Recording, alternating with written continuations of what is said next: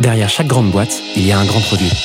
Derrière chaque grand produit, il y a des gens talentueux, passionnés et ambitieux. Oh, that's music to my ears. On les appelle Product Manager, CPO ou Product Leader. Oh, yes, yes. Quel que soit leur titre, ils ont tous la même mission. Devenir la clé de voûte de leur entreprise à la croisée du design, du business et de la tech pour créer les futurs produits indispensables de demain. Well, that's excellent. Clé de voûte, c'est le podcast des products pour les products. Chaque semaine, je te fais passer un moment aux côtés des meilleurs leaders du produit français. Avec une mission, te livrer tous leurs secrets, méthodes et apprentissages pour devenir toi aussi la clé de voûte de ton entreprise. You know what? I like that idea. Ce podcast est rendu possible par Stellar, un accompagnement que j'ai lancé pour aider les products qui veulent propulser leur carrière. Oh, what's gonna happen to me? Que tu réfléchisses à ta prochaine aventure ou que tu veuilles décupler ta progression, notre équipe et nos mentors sont à tes côtés et t'accompagnent à travers des programmes sur mesure. No. Viens les découvrir sur wearestellar.io ou via le lien en description de l'épisode. Je m'appelle Timothée Frein et bienvenue dans Clé de voûte. Aujourd'hui, j'ai le plaisir d'accueillir Amandine Dur sur Clé de voûte. Après un début de carrière chez Orange, Amandine rejoint Dailymotion en 2011 où elle est en charge du produit pour les créateurs de vidéos. Dailymotion lui offre l'opportunité de rejoindre le bureau de New York et elle devient Product Director. Après 5 ans chez Dailymotion, Amandine rejoint AOL, y reste quelques mois et plonge dans le grand bain de l'entrepreneuriat en cofondant We Are TV. Deux ans plus tard, son aventure s'achève et elle continue de construire son parcours produit chez Kering, Mano Mano, avant de devenir la CPO de Back Market. Amandine vient sur Clé de voûte nous partager comment construire un career path dans une scale-up de zéro. En deuxième partie d'épisode, on creuse comment elle fait avec ses équipes pour penser à l'écologie dans le produit Back Market. Je te laisse quelques secondes pour te préparer et je te souhaite une bonne écoute. Allez, c'est parti pour euh, cette deuxième partie euh, du podcast. Tu euh, voulais nous parler de quoi comme sujet sur cette partie, Amandine? Alors, je voulais parler de Career Framework, Career Path. Il y a plusieurs noms, mais en gros, comment on, on crée et on bâtit une, bah, des étapes de carrière dans le produit. Trop bien, c'est un sujet que tu as adressé à quel moment? Juste chez Back Market ou tu l'avais fait aussi avant dans des précédentes expériences? C'est un sujet que j'ai commencé à adresser chez Mano Mano. Parce qu'évidemment, c'était une taille d'équipe beaucoup plus importante que ce que j'avais vu par le passé, et donc le besoin euh, se faisait sentir euh, de structurer un peu les parcours de carrière, notamment, et je pense encore plus, dans le contexte de, boîtes en hypercroissance, où ça peut être rapidement être le chaos, et donc on a besoin à un moment de donner un peu d'ordre là-dedans. Tu penses qu'il faut commencer à, faire quand ce travail euh, en termes de, de taille de boîte peut-être ou de configuration, je sais pas?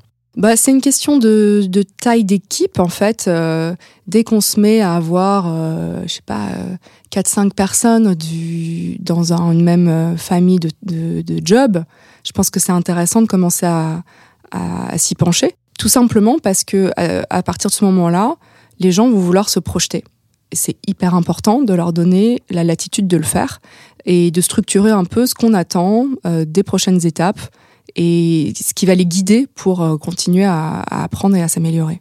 ce qui, ce qui serait intéressant, c'est que tu me dises peut-être, pour qu'on euh, cadre un petit peu ce, ce sujet, euh, comment tu vois euh, les choses. Est-ce qu'il y a quelques points que tu voulais aborder? Comment, euh, comment on va projeter les, les auditeurs et auditrices sur, sur ce sujet-là? Ouais, il y a plusieurs points qui sont importants. Euh, bon, j'ai déjà un peu expliqué le, le pourquoi il fallait le faire, et je pense que il, il vaut mieux euh, se jeter dans le bain et essayer de faire quelque chose plutôt que de se dire euh, oh, euh, on a le temps, c'est pas pour moi. Donc voilà, dès qu'on commence à avoir, ouais, je sais pas, 5 6 personnes dans le même métier, il faut il faut s'y pencher. Donc 5-6 PM, tu dis. Ouais.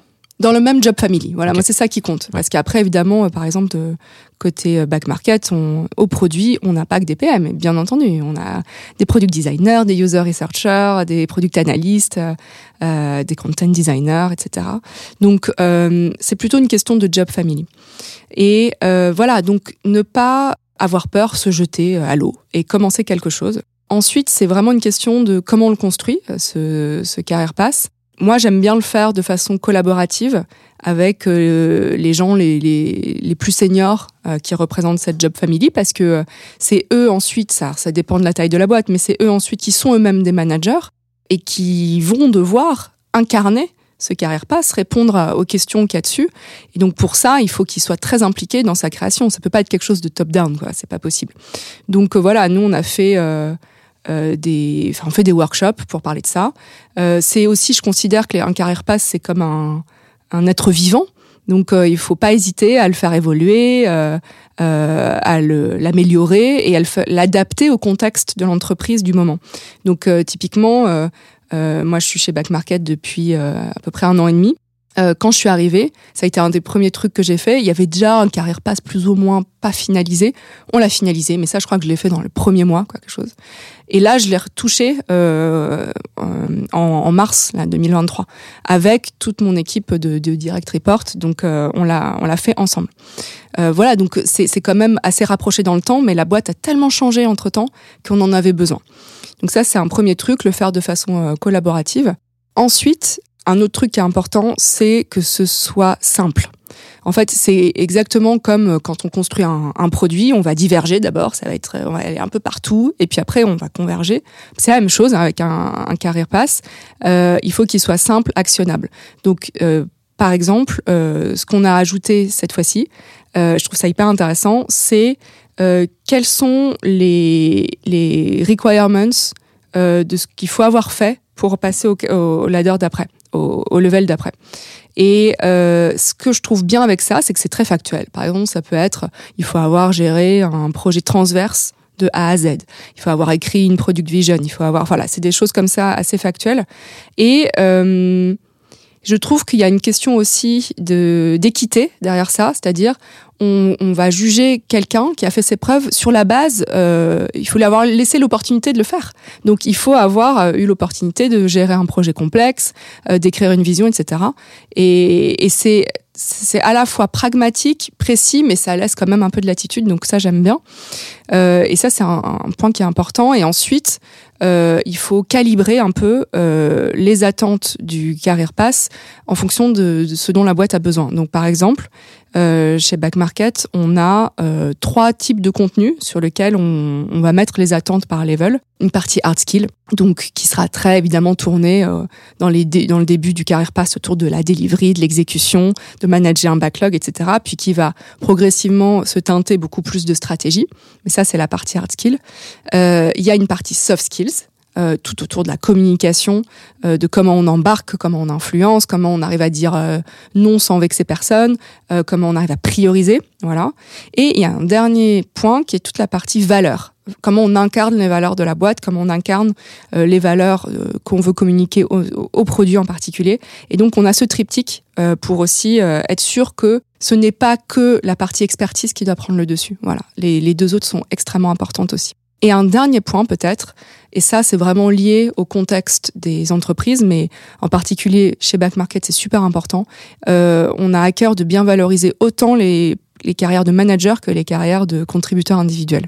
Et ça, ça doit se refléter dans le carrière pass. Vous faites vraiment ça parce qu'il y a Ouais. beaucoup de boîtes qui disent le faire et en fait qui n'offrent pas beaucoup de parcours. Je l'ai beaucoup vu. Euh, des PM, moi, qui me contactaient en me disant bah, Zut, je voulais être ici. pas Ouais, ouais. Comment euh, vous le faites et pourquoi vous le faites, euh, ce, ce- ce parcours, cette mise en place de parcours?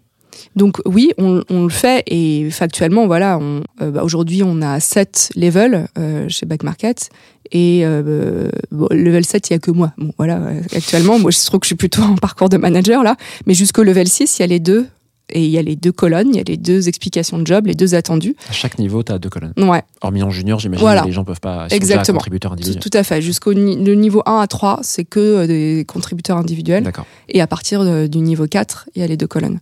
Et euh, après, ça, tout dépend des scopes et des aspirations euh, de chacun. Euh, mais il y a très clairement des scopes d'expertise qui se détachent. Euh, dans les marketplaces, il y en a plein.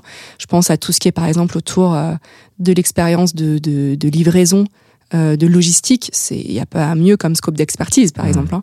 Donc voilà, on a on a ça qui se qui se détache et pour le coup là-dessus, euh, moi je me suis beaucoup inspirée de comment ça marche euh, côté tech. Et ça m'a aidé parce que euh, c'était plus facile culturellement de le mettre en place quand il y avait déjà des super exemples dans la boîte. Euh, mais c'est intéressant comme ça, ça infuse et ça aussi va finir par infuser, je pense, côté organisation business. Mhm. Et ça correspond au bon moment pour l'entreprise. Euh, voilà, on est dans un contexte de plutôt de ralentissement de la tech, de ralentissement des recrutements, euh, mais c'est pas pour autant que les scopes n'apportent pas plus de valeur et qu'il faut pas euh, avoir des gens avec encore plus de responsabilités sur des scopes, même s'ils se mettent pas à manager 50 personnes. Bon, Amandine, j'ai une annonce à te faire. J'ai plein de questions. bah, je t'écoute. Bon, tu nous as donné beaucoup de matière. Euh, en particulier, moi, ce que je retiens, c'est d'une part la taille d'équipe à partir de laquelle il faut peut-être envisager de faire un, un parcours carrière. Ce qui ne veut pas dire qu'il ne faut pas le faire avant, mais en tout cas que ça devient quand même assez important euh, à partir de ce moment-là. Donc, tu m'as dit 5-6 PM dans Ouais. une équipe. Ouais. En tout cas, dans une famille euh, product. Donc, ça peut être, je sais pas, 3 PM euh, de product designer. Quoi. Ouais. Ce document, quand tu l'as créé, donc, ce que je comprends, c'est qu'il y avait déjà des actifs quand tu es arrivé toi. Est-ce que vous êtes inspiré de documents externes ou autres, euh, ou est-ce qu'il y avait déjà quelque chose de bien ficelé? Pourquoi je te pose cette question? Parce que il existe, tu sais, de la doc qui est un peu connue, je pense que tout le monde a essayé d'utiliser. Je crois qu'elle a été fait par Ravi Mehta, euh, de mémoire, euh, l'ancien CPO de Tinder de mémoire. Mhm. Euh, et bon, il y a eu plein de variations faites par des boîtes qui l'ont documenté, etc. Mhm. Est-ce que toi, tu t'en es inspiré avec tes équipes ou pas du tout? Vous avez tout fait en interne avant ce- bah moi, je me suis inspirée de ce qu'on avait chez Mano Mano, typiquement. Et ensuite, alors, pour être très honnête, je n'ai pas beaucoup fait de, de recherche à l'extérieur, tu vois. Mais on- Focus encore une fois. bah ouais, et puis euh, pour le coup, on a fait appel à notre intelligence collective. On l'a fait en workshop, donc ça ne venait pas que de moi. Euh, j'ai aussi beaucoup, notamment pour les levels les plus élevés, fait appel aux carrières euh, pass de, de, de back market au sens large, parce qu'il y en a un qui existe pour toute la boîte. Et je considère qu'à un moment, par exemple, un, un level 6, les hard skills produits, euh, on va peut-être plus en parler. Enfin, je- normalement, c'est bon, quoi. En revanche, voilà, il y a des choses de leadership euh, qui vont au-delà du produit et qui doivent être communes avec Mm. le reste des leaders de la boîte. Donc j'ai fait un peu un, un joyeux mélange, mais pour, pour répondre franchement à ta question, non, je n'ai pas beaucoup été chercher de littérature ailleurs. Hyper clair. Donc c'était collaboratif. Quand tu dis que c'est collaboratif, qui, avec toi, a monté ou continue de mettre à jour ce, ce document? Ouais, alors c'est une très bonne question euh, parce qu'on se donne des rôles dans l'équipe. Euh, je n'ai pas de product ops. Euh, et, euh, et c'est un peu une conviction personnelle. Ok. Euh, en revanche, euh, parce que je pense que c'est le job euh, un peu tout le monde. Euh, en revanche, on a des rôles du coup, et donc là, en l'occurrence, c'est euh, une personne de mon équipe, qui s'appelle Alice, qui a mené le workshop Salut Alice. qui l'a voilà, salut Alice, merci encore, hein, qui a mené ce workshop, euh, qui l'a préparé, qui l'a aussi préparé avec euh, les fonctions HR pour euh, pour mettre en commun ce qu'on avait envie de faire, nos, nos intentions, euh, qui l'a animé, et puis ensuite qui a regroupé euh, tout le contenu qu'on s'est donné, et, euh, et là qui va enregistrer une petite vidéo, euh, à le présenter pour toute l'équipe. Trop bien. Bah, si la vidéo est dispo, euh, je sais pas quand elle sera dispo exactement. Ouais, Euh, ravi de mettre le lien euh, dans la description de l'épisode. J'allais te dire justement, est-ce que tu as un template, un truc, un document vierge? Mais pareil, si tu as des trucs, euh, on le mettra en description de l'épisode directement. Euh, donc, ce document, ce que je comprends, c'est qu'il est collaboratif. Est-ce que tu as une idée de tous les combien de temps vous le mettez à jour? Tu m'as dit tout à l'heure qu'il a été mis à jour en janvier, je crois, de mémoire. ouais. Enfin, il a, là, on vient de le finaliser en mars de cette année, et la dernière fois, c'était en, en novembre euh, 2021. Novembre 2021. Ok, donc là, il y a deux ans Mm. de, de battement, un petit peu Mm, moins. mm.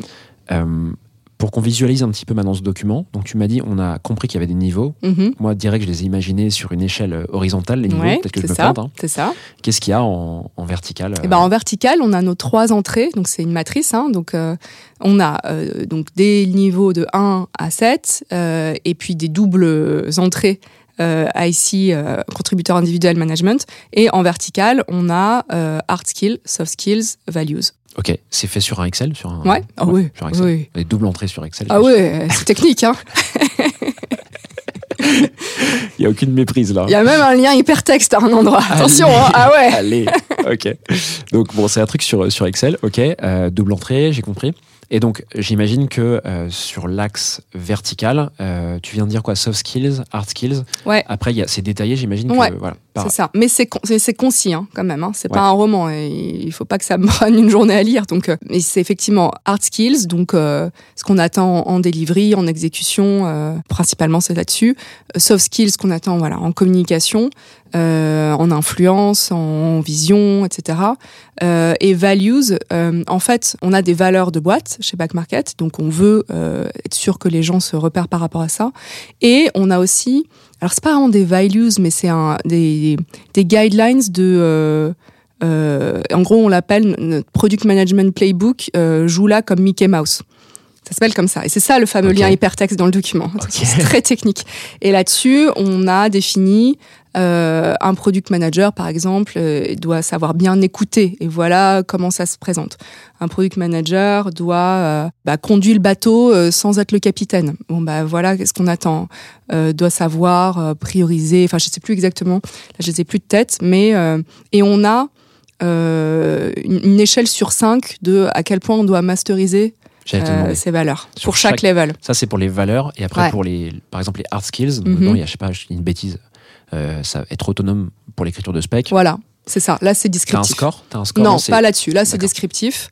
Euh, et à l'appui de ça, on a ces fameux, euh, c'est quoi les, les, les requirements minimum qu'il faut avoir euh, fait pour euh, passer au level d'après. Ok, super clair. Alors justement, passons à ça. Ce document, une fois qu'il est fait, qu'il est entretenu, etc. Mhm. Bon, là, on a, on a fait euh, la partie fabrication. Passons à l'utilisation. Comment euh, tu fais? C'est quoi? C'est vu en, par intuition, j'allais dire, c'est des reviews, enfin les revues de performance annuelles, Ouais. revues annuelles de performance. Ouais. Euh, c'est ça? Vous l'utilisez à ce moment-là, ce document, ou il est utilisé toute l'année, euh, par exemple? Honnêtement, les gens l'utilisent euh, au, au fil de l'eau. euh, autant les managers, bah, clairement, en premier lieu, quand on prépare euh, une revue de performance, que les, les, les- les membres de l'équipe, parce qu'ils veulent se projeter et se demander un peu en mode euh, gap analysis, qu'est-ce qui me manque pour la suite, quoi. Donc euh, c'est les deux, et évidemment, ça sert de socle euh, pour factualiser euh, quand on commence un plan de promotion. Donc un plan de promotion, il est toujours écrit individuellement et euh, il est décrit, ça, ça dure en général de, enfin, de 3 à 6 mois. 6 mois pour les, les levels les supérieurs. Et évidemment, on s'appuie sur, euh, sur le, le, le carrière plan pour euh, se dire, bah voilà, il faut que ça, faut que ça matche, quoi. faut que ça soit, faut que ça coïncide.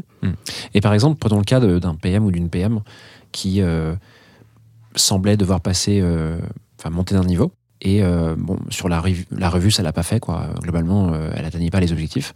Comment ça se passe? C'est un peu comme dans les classes de primaire où on lui demande de redoubler ou, co- comment, comment vous faites Comment vous Ouais, gérez ça en Eh bah oui, c'est arrivé. On se dit, bah on a besoin d'un quarter de plus. Donc euh, c'est pas un an de plus, hein, à Ouais, l'inverse. ouais, c'est c'est en quarter, j'imagine. S'il y a 7 niveaux, c'est pas 7 ans chez Back Non, Market pour- voilà. Ok. On essaye d'être un, un peu plus punchy, mais euh, c'est euh, ouais ouais c'est très fréquent. C'est pas un drame. C'est surtout ça qui est hyper important. C'est arrivé euh, même pas très souvent en fait. C'est pas grave. Euh, et c'est euh, justement si on arrive à factualiser qu'est-ce qui est attendu pour le level d'après et que là bah euh, on n'y est pas, bah c'est pas grave. On va prendre un quart d'heure de plus et on y sera. Trop C'est bien. comme ça que ça se passe.